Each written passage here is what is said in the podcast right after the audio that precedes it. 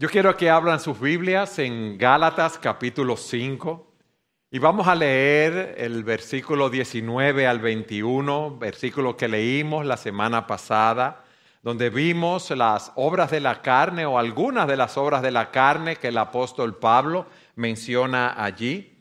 Dice así la palabra de Dios.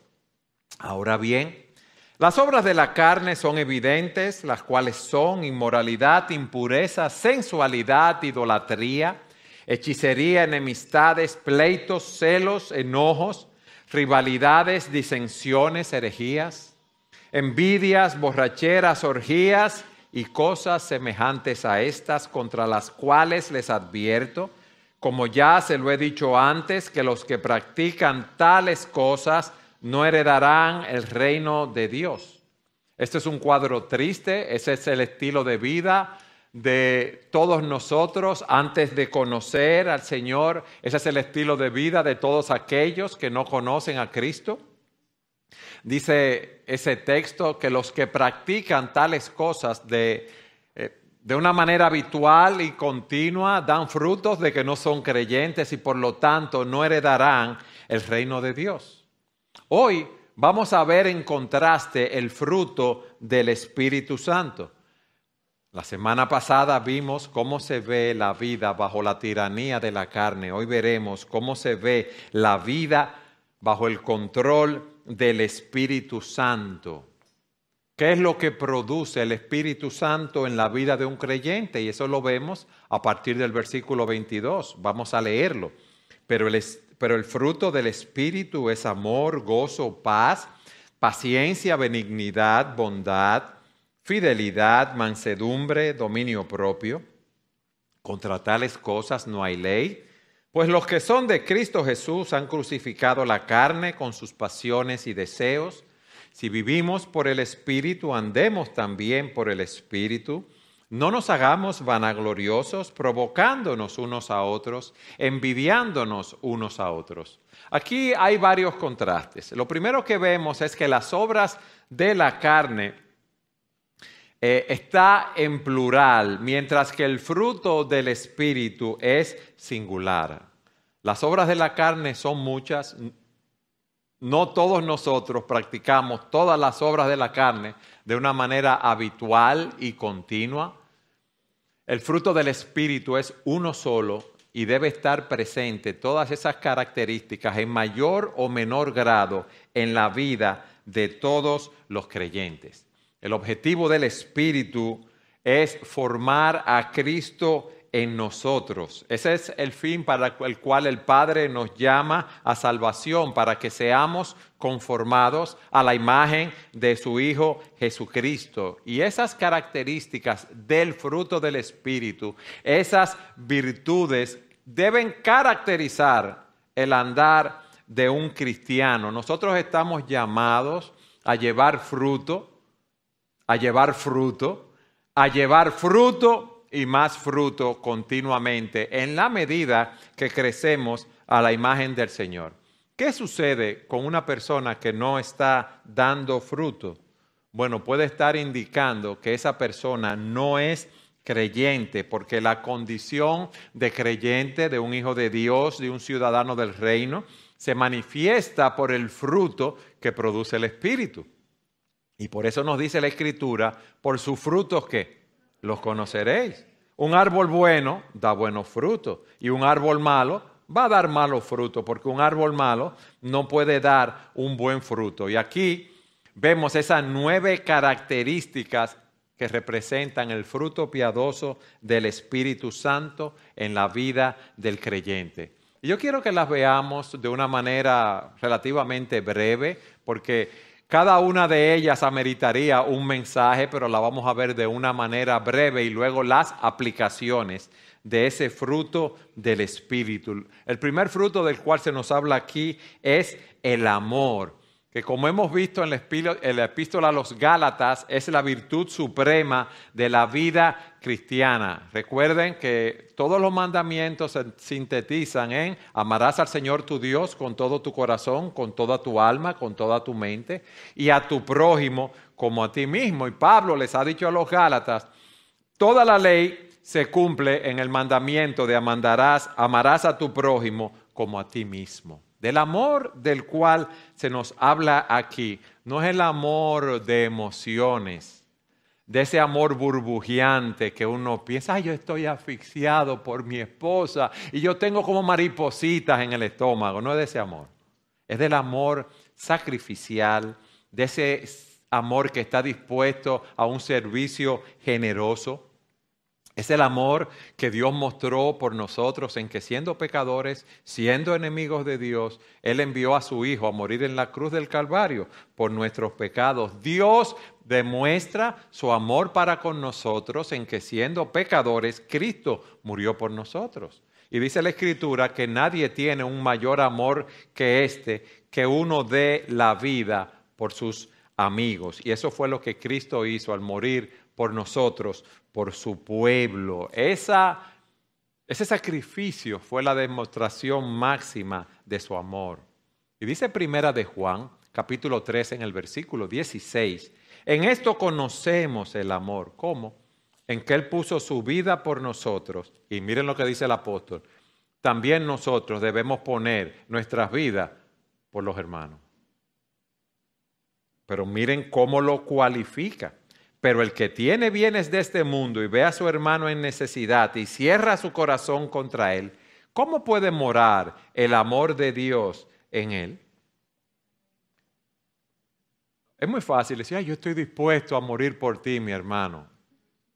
Pero Dios quiere que continuamente mostremos ese amor sacrificial, ese amor generoso por los demás, ese amor que está dispuesto a dar, no importa el costo. Pero no solamente el amor que da de una manera física, sino ese amor que nos lleva a exhortar, a alentar, a aconsejar, a estar atentos a nuestros hermanos, pero no solamente a, nuestros hermanos, sino a nuestro prójimo en la medida de lo posible. Pablo dice de Timoteo, yo no tengo a ninguno que esté, que tenga, que esté tan sinceramente interesado en, en el bienestar de ustedes que Timoteo. Porque cada, todos, todas las personas, dice Pablo, la mayoría de las personas todos buscan sus propios intereses, no lo de Cristo Jesús. Ustedes ven, ese es un amor sobrenatural. Y ese amor, cuando se muestra, es una evidencia de salvación.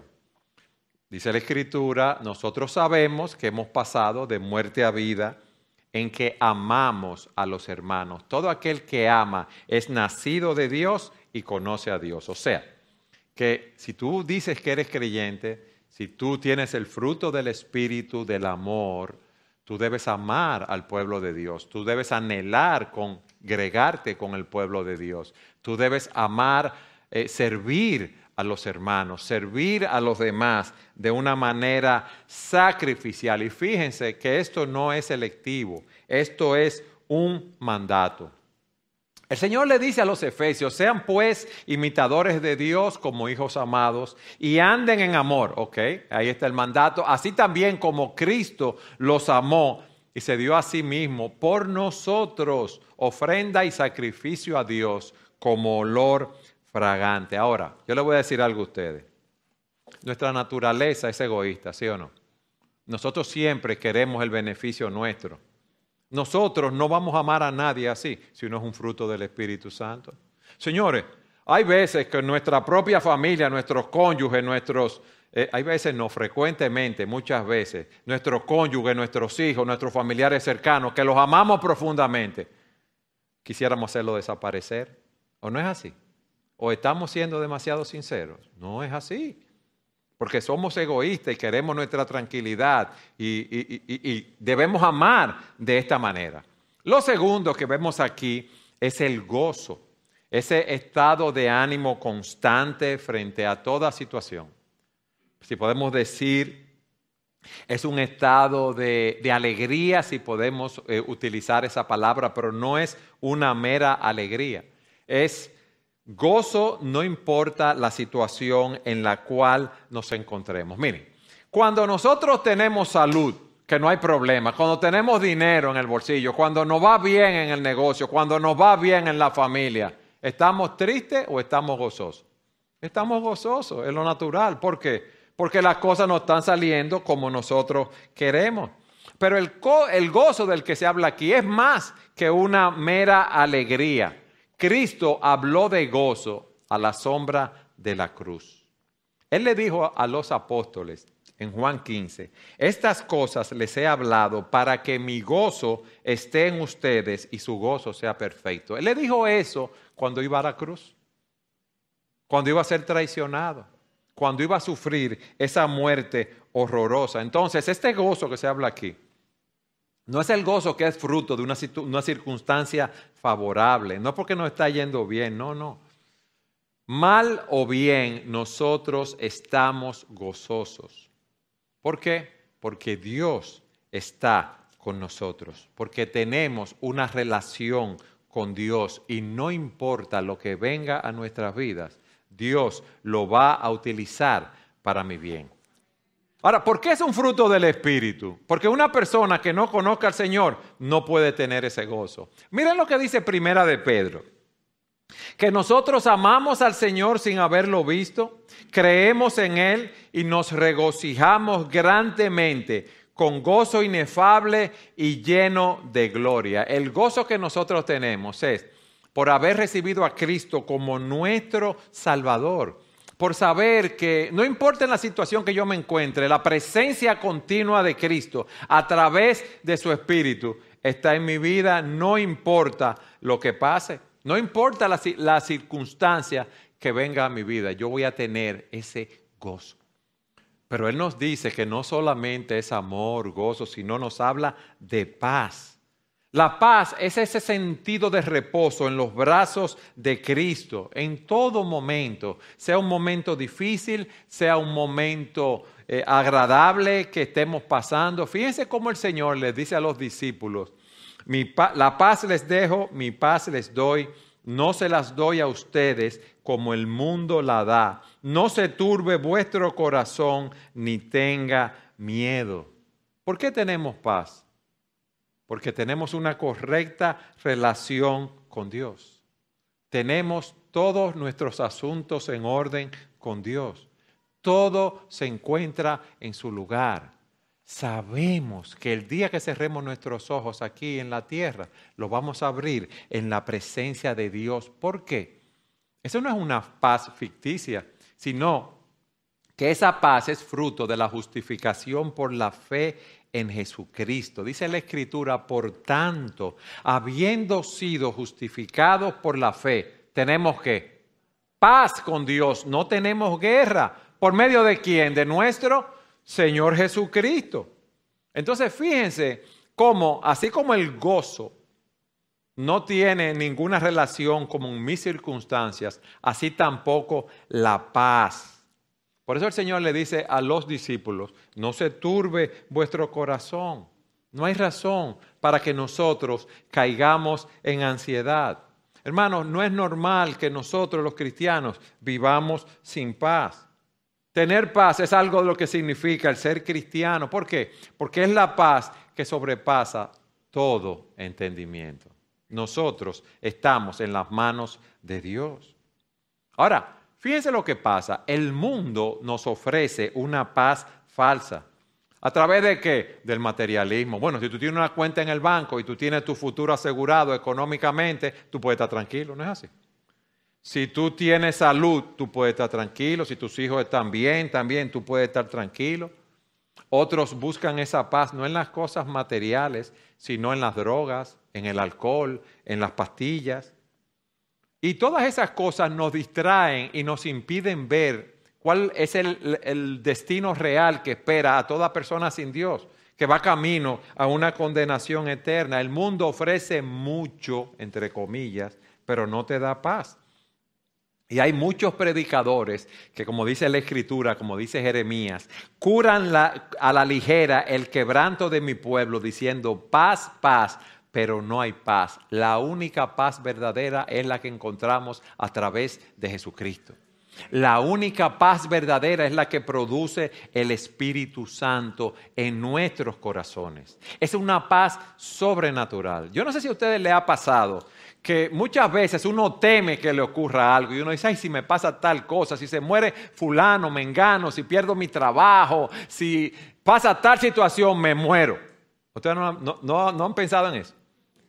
Y después uno llega a la situación y uno dice, pero ¿y qué pase que yo tengo? ¿Qué tranquilidad? ¿Qué ha sucedido? Dios, a través de su Espíritu Santo, está ministrando a tu corazón. Esa paz es superior al COVID. Esa paz es superior a cualquier tormenta que venga a nuestras vidas. Ustedes recuerdan el caso de Pablo en Hechos 16, lo habían azotado, lo habían puesto en el cepo, en lo más profundo de la cárcel. ¿Y qué dice Hechos? Que él estaba allí llorando. No, él y Silas estaban cantando himnos en esa situación. Señores, a mí solo de pensar que me van a meter en la cárcel y que me van a esposar y no me voy a poder mover, ya me da pánico. Imagínense un caso así. Y ellos estaban ahí, habiendo sido azotados, y estaban cantando himnos al Señor. Es una paz que está por encima de la ansiedad, de los problemas, de las situaciones dolorosas. Es una paz sobrenatural. Pero fíjense también que el texto nos dice que no solo es, amor, gozo y paz, nos habla de paciencia. Nos da la paciencia para soportar bajo presión, sin perder el ánimo. Es una virtud que no es natural en nosotros, el ser paciente, el ser tolerante cuando somos ofendidos, cuando otros nos hieren.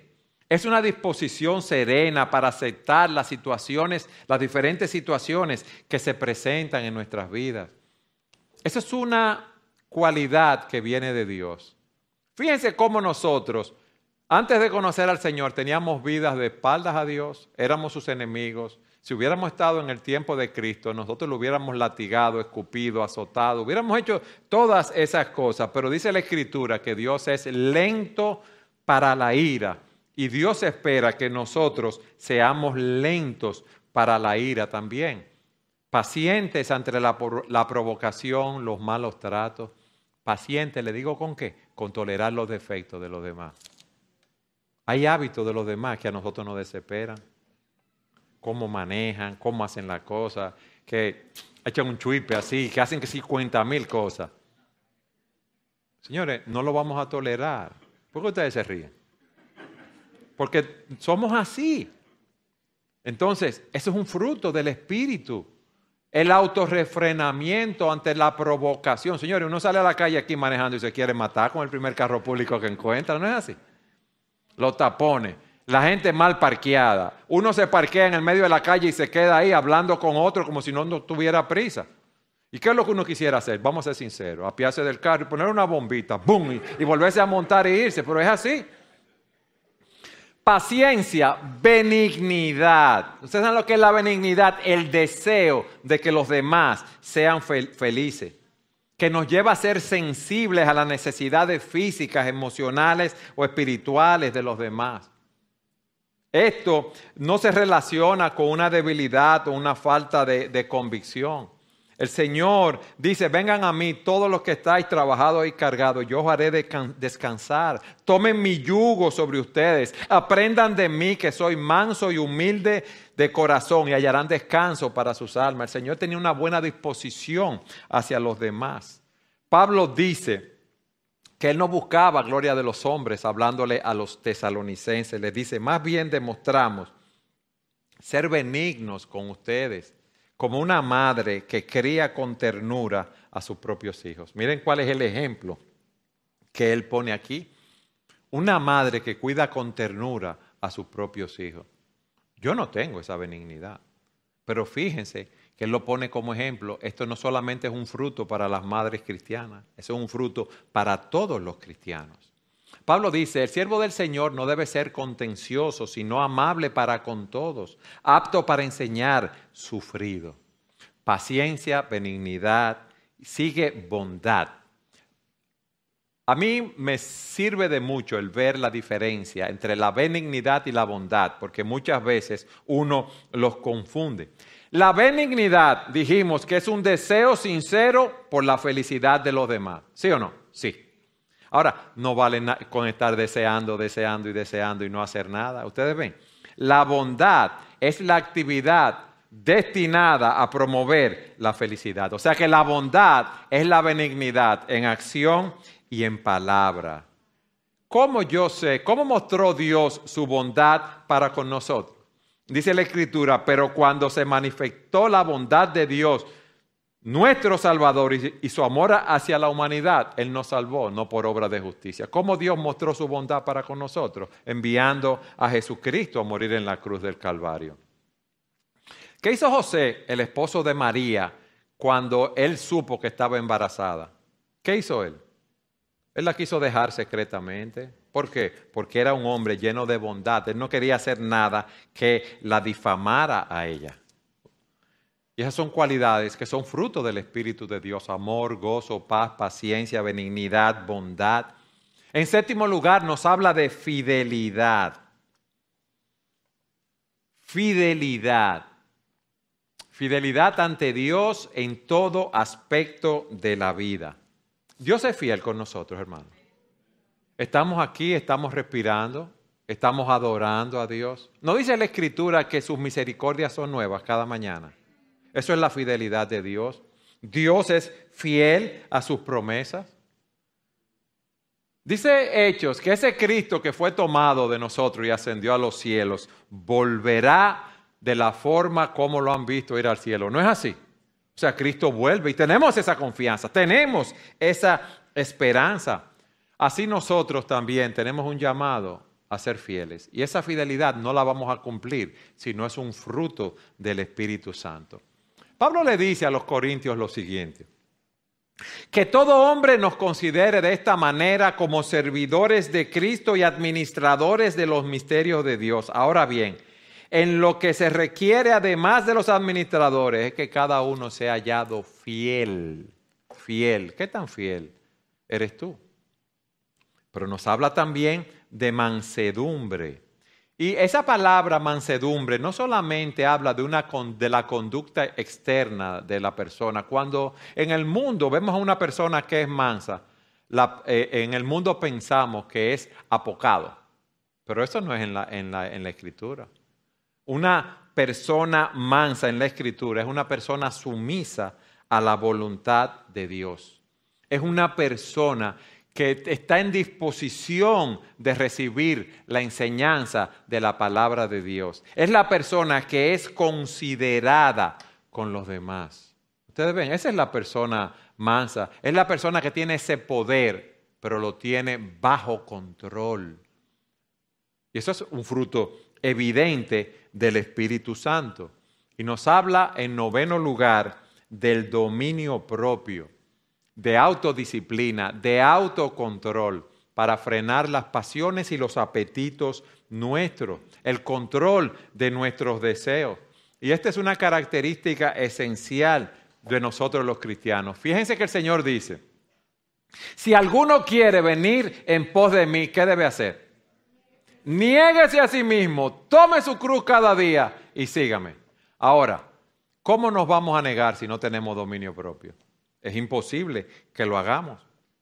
Pablo le dice a Timoteo, mira Timoteo, Dios no nos ha dado espíritu de cobardía, sino de poder, de amor y de dominio propio. Porque parece que Timoteo era un hombre eh, temeroso en algunas cosas. Entonces, luego de que Pablo nos les habla, nos habla de ese fruto del Espíritu, cómo lo contrasta con las obras de la carne, dice en la segunda parte del versículo 23, contra tales cosas no hay ley. Esa es la conclusión a la, cual él llega. Y eso lo podemos interpretar de dos maneras. O sea, no hay ninguna ley que prohíba el fruto del Espíritu y por lo tanto nadie puede encontrar fallo en esas virtudes. O otra interpretación es que la ley nunca puede producir esas buenas cualidades porque es un resultado que solamente Dios pone en nuestros corazones. Yo no voy a entrar en controversia, ¿verdad?, con esos comentaristas, los que dicen, puede que ambas ideas estén aquí en mente, pero nosotros hemos visto en toda la epístola de los Gálatas que la ley no puede producir ninguna justicia. Y hemos visto que los que son guiados por el Espíritu no están bajo la ley. Ahora, los que están bajo la ley, los que quieren ser salvos cumpliendo la ley, están bajo el dominio del pecado y van camino a una condenación eterna. Y hemos visto también que el Espíritu produce un fruto que la ley no puede producir. ¿Qué hemos visto hasta aquí, hermanos? El fruto del Espíritu. Hemos visto la conclusión a la que Pablo llega. Contra tales cosas, contra ese fruto del Espíritu, no hay ley. Ahora, nuestro texto en los versículos 24, 25 y 26 cierra con esos tres versículos que nos presentan un desafío de que rechazar la vida en la carne para vivir conforme al Espíritu. Hay dos formas de vida y es bueno que tú lo evalúes. Hay solo dos formas de vida. O tú vives practicando las obras de la carne o tú tienes el fruto del Espíritu en tu vida. Y miren lo primero que nos dice Pablo en el versículo 24. Pues los que son de Cristo Jesús han crucificado la carne con sus pasiones y deseos. Han crucificado, ¿ya? Eso sucedió una sola vez, ¿verdad? En la cruz del Calvario y día a día eh, luchamos crucificando. Cuando nosotros nos convertimos al Señor, fuimos crucificados con Él. Fuimos crucificados allí en la cruz del Calvario. La carne ha recibido un golpe decisivo y mortal. ¿Por qué? Porque ya la carne no nos gobierna. Ya le podemos decir no al pecado. Ya eh, tenemos el fruto del Espíritu. Tenemos una nueva naturaleza para vivir para la gloria de Dios. Pero Todavía no hemos sido glorificados, acuérdense de eso. Todavía tenemos pecados remanentes en nosotros. Ahora ya tenemos victoria, pero tenemos una lucha continua. ¿Ustedes han visto una gallina cuando le cortan la cabeza? El cuerpo se queda pataleando. Así somos nosotros, quizás, con la carne que está en nosotros. Es un ejemplo que no es muy bonito, pero es una realidad. ¿Usted se ha montado en algún, un avión alguna vez? ¿Usted ha pensado cómo un avión puede despegar? Eso es tan pesado. ¿Cómo se llama la ley que los aviones despegan? Aerodinámica. La ley de la aerodinámica. Esa ley nos levanta, ¿verdad? Pero la ley de la gravedad, ¿qué hace? Quiere que estemos pegados de la tierra. Entonces el pecado quiere que estemos pegados de la tierra, pero el espíritu quiere que despeguemos como la ley de la aerodinámica. No importa el peso que tú tengas, no importa lo grande del avión, va a despegar porque Dios es que lo está guiando. Entonces, es así. Si tú estás en Cristo, tú has crucificado la carne con sus pasiones y deseos. O sea que tu carne fue crucificada allí en la cruz. Pero miren qué pasa. Cuando una persona era crucificada, no se moría de una vez porque la cruz estaba diseñada para que las personas sufrieran. Y muchas veces pasaban días para que una persona muriera cuando estaba crucificada. Cuando nosotros creímos en Cristo, confiamos en Él para salvación, estábamos diciendo, ya yo no quiero vivir conforme a las obras de la carne. Yo estoy cansado del pecado, yo estoy cansado del fracaso, yo estoy cansado de ese compromiso de vivir para mí. Ya yo no quiero caminar por esa senda y, y clavamos simbólicamente nuestra carne en la cruz. Pero pensamos que ya iba a estar todo bien. Recuerden que la crucifixión es un medio de muerte lento y agonizante. ¿Qué quiere decir? Que nosotros día a día debemos mortificar la carne. Día a día debemos mortificar el pecado. Es verdad que la crucificamos con Cristo, pero no está muerta. ¿Y usted sabe lo que pasa con nosotros? Que hay ciertos pecados ciertas obras de la carne que a nosotros como que nos gusta mucho. Y estamos crucificados y decimos, oye, pero ese pecadito tan bueno, me gustaría bajarme de la cruz para yo practicar ese pecado. Y no debe ser. Una vez crucificada la carne, debemos clavarla en la cruz continuamente. Por eso el Señor dice que debemos tomar la cruz diariamente. Hemos muerto al pecado y debemos crucificar ese pecado en la cruz una y otra vez en ese sentido. Martín Lutero decía, tú te afeitas el lunes y ya no te tienes que afeitar más nunca en la vida. No. Ya el martes, el miércoles, ya tú tienes la barba afuera. Entonces, si, si tú dejas de afeitarte, vas a tener una barba. Si tú dejas de luchar con el pecado, vas a tener problemas en tu vida.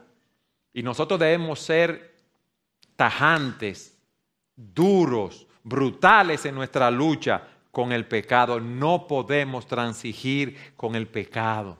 Debemos día a día tomar el martillo de la fe, los clavos de la convicción y clavar ese pecado en la cruz del Calvario. La victoria es de nosotros. La victoria es de nosotros. Eso es lo primero que Pablo nos dice aquí. Luego nos dice en el versículo 25, si vivimos por el Espíritu, andemos también por el Espíritu. ¿El Espíritu que te da vida? Sí. Entonces, te dio vida, pero te capacita para tú caminar la vida cristiana. Tú tienes una vida nueva. Miren, esa palabra andemos, andar, significa que debemos andar cautelosamente, pero también habla de marchar. Ustedes han visto los soldados cuando están en una formación militar, uno al lado del otro, que hay un capitán. El capitán dice, un paso al frente, un paso al frente. Izquierda, marchen. ¿Y qué hacen ellos? Marchan. Media vuelta, media vuelta. Y se devuelven. Ellos siguen a su capitán. Así nosotros debemos seguir a nuestro Dios. Y miren, Ustedes lo han visto en las películas o lo que conocen la vida militar. Cuando un militar, un superior, da una orden, hay que tomar esa colina, hay que tomar esa colina. Hay que hacer las cosas de tal manera, los soldados están entrenados para obedecer a su capitán. Ellos no tienen que entender por qué le están diciendo eso. Nosotros estamos llamados a obedecer a nuestro capitán, que es el Señor Jesucristo. Yo sé que Él está formando su imagen en mí pero yo no tengo que saber todos los detalles del plan. Yo debo seguirlo donde quiera que Él me guíe con su palabra. Y hay días en que el sol brilla muy bien, que no hace calor, que vamos caminando bien en un terreno llano, pero hay otros días que estamos con nubes oscuras, ventarrones, lluvia, ciclones sobre nosotros. ¿Qué vamos a hacer? ¿Vamos a caminar en los días buenos y en los días malos? No, no. Vamos a seguir a nuestro Señor. Y muchas veces el Señor nos va a decir, es por ahí. Y tú vas a decir, Señor, pero eso está oscuro. Y Él te va a decir, es por ahí.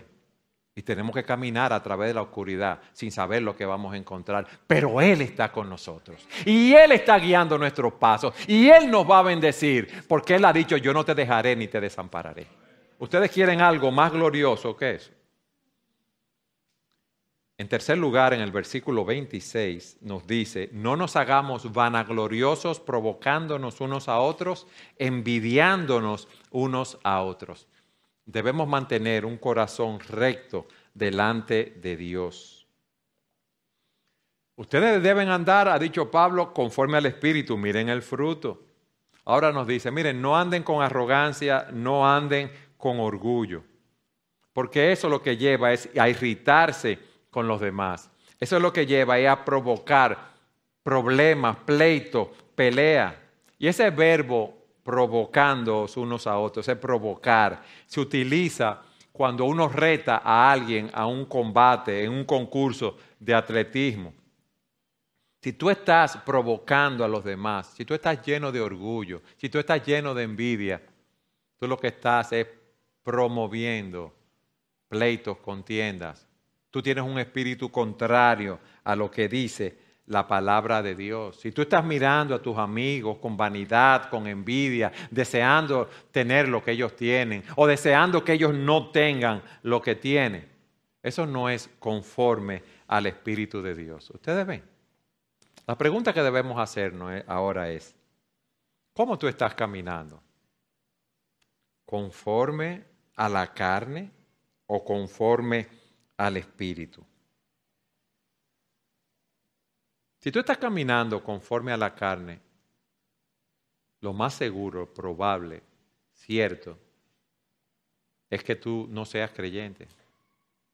Un creyente en un momento dado puede cometer algún pecado, claro que sí, porque no hemos sido glorificados, lo hemos visto. Lo que no vivimos es una práctica continua y habitual de ese pecado. Entonces, si tú vives en una práctica continua y habitual de las obras de la carne, chequéate, porque a la luz de la palabra entonces no, eh, no tienes vida espiritual. Tienes que arrepentirte de tus pecados e ir a los pies del Señor, confesándolo a Él como su Salvador. El arrepentimiento y la fe no es solamente para el momento de la conversión. Nosotros debemos llevar una vida continua de arrepentimiento y fe. Quiero concluir con esto. Yo decía al principio que el Espíritu quiere producir la vida de Cristo en nosotros. Que Cristo sea formado en nosotros. Nosotros vimos a Cristo a través de los ojos de la fe en el momento de nuestra conversión. Amén. Pero aquellos que no, no conocen a Cristo no tienen fe, no pueden ver a Cristo, no pueden conocerlo pero pueden conocerlo a través de nuestro testimonio. Pueden conocerlo a través de nuestro andar. Pueden conocerlo a través de ti y de mí, que somos sus representantes aquí en la tierra, que somos sus hijos. Nosotros somos las únicas Biblias que quizás muchas personas van a poder leer cuando vean nuestras vidas. Si podemos decirlo así, somos el único Jesús que ellos van a conocer. Y yo te pregunto, cuando las personas te ven a ti, ¿qué ven? Es verdad que no somos perfectos, pero ven a alguien diferente. Ven a alguien que ha sido transformado por el Espíritu de Dios. Ven a alguien donde ese amor, gozo, paz, paciencia, benignidad, bondad, fe, mansedumbre, templanza, está allí modelado. Una persona que día a día lucha, no que no cae, cae en pecado, pero lucha para salir de ahí. Pueden decir las personas que tú eres diferente a como no eras a, como eras antes. Qué bueno, qué bueno es que nosotros, repito, podemos arrepentirnos de nuestros pecados. Qué bueno es que Cristo es el camino, la verdad y la vida. Que nadie va al Padre si no es a través de Él y que nosotros hemos ido a, hemos ido a los pies de Dios eh, a través de de Jesucristo, que nos hemos arrepentido de nuestros pecados, que hemos confiado en Él para salvación. Es nuestro deseo que si tú estás aquí sin Cristo, tú también puedas conocerlo. Y es nuestro deseo que si tú conoces a Cristo, que cuando otros te vean a ti, tu testimonio y tu vida, puedan ver al Señor. Amén.